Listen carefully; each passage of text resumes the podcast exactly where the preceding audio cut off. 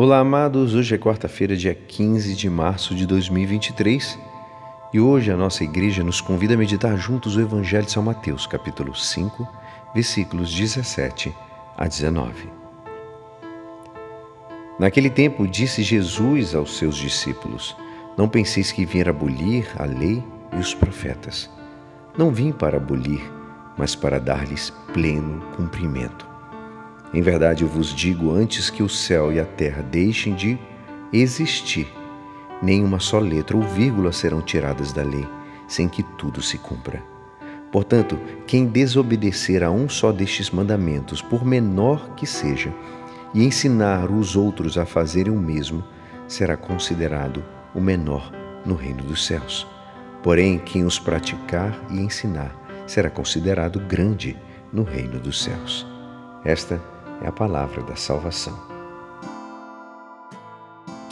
Amados, de fato, tem que ter muito respeito pelas distintas religiões.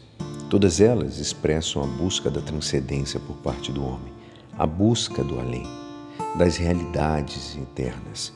No entanto, no cristianismo, que afunda suas raízes no judaísmo, este fenômeno é inverso. É Deus quem procura o homem. São João Paulo II ele nos lembrou que Deus deseja se aproximar do homem. Deus quer dirigir-lhe suas palavras, mostrar o seu rosto, porque procura intimidade com ele. Isso se faz realidade no povo de Israel, povo escolhido por Deus para receber suas palavras. Essa é a experiência que tem Moisés quando diz: Pois qual é a grande nação que tem deuses tão próximos como o Senhor nosso Deus? Sempre que invocamos.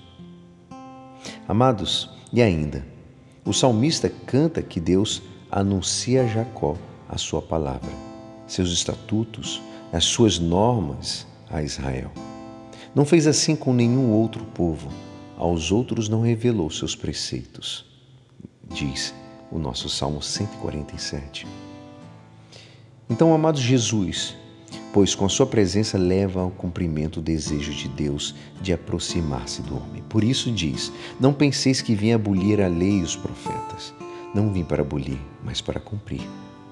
Vem a enriquecê-los, a iluminá-los, para que os homens conheçam o verdadeiro rosto de Deus e possam entrar na intimidade com Ele.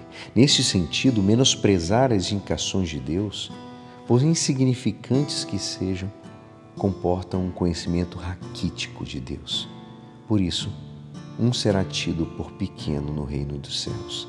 E é que, como dizia São Teófilo de Antioquia, Deus é visto pelos que podem ver-lhe. Só precisam ter abertos os olhos do espírito, ou seja, os corações. Mas alguns homens os têm empanados. Que possamos nos aspirar. Pois a oração, amados, a seguir com grande fidelidade todas as indicações do Senhor.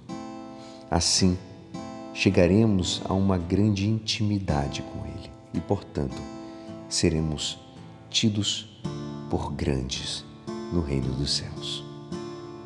E é assim, esperançoso que esta palavra poderá te ajudar no dia de hoje que me despeço. Meu nome é Alisson Castro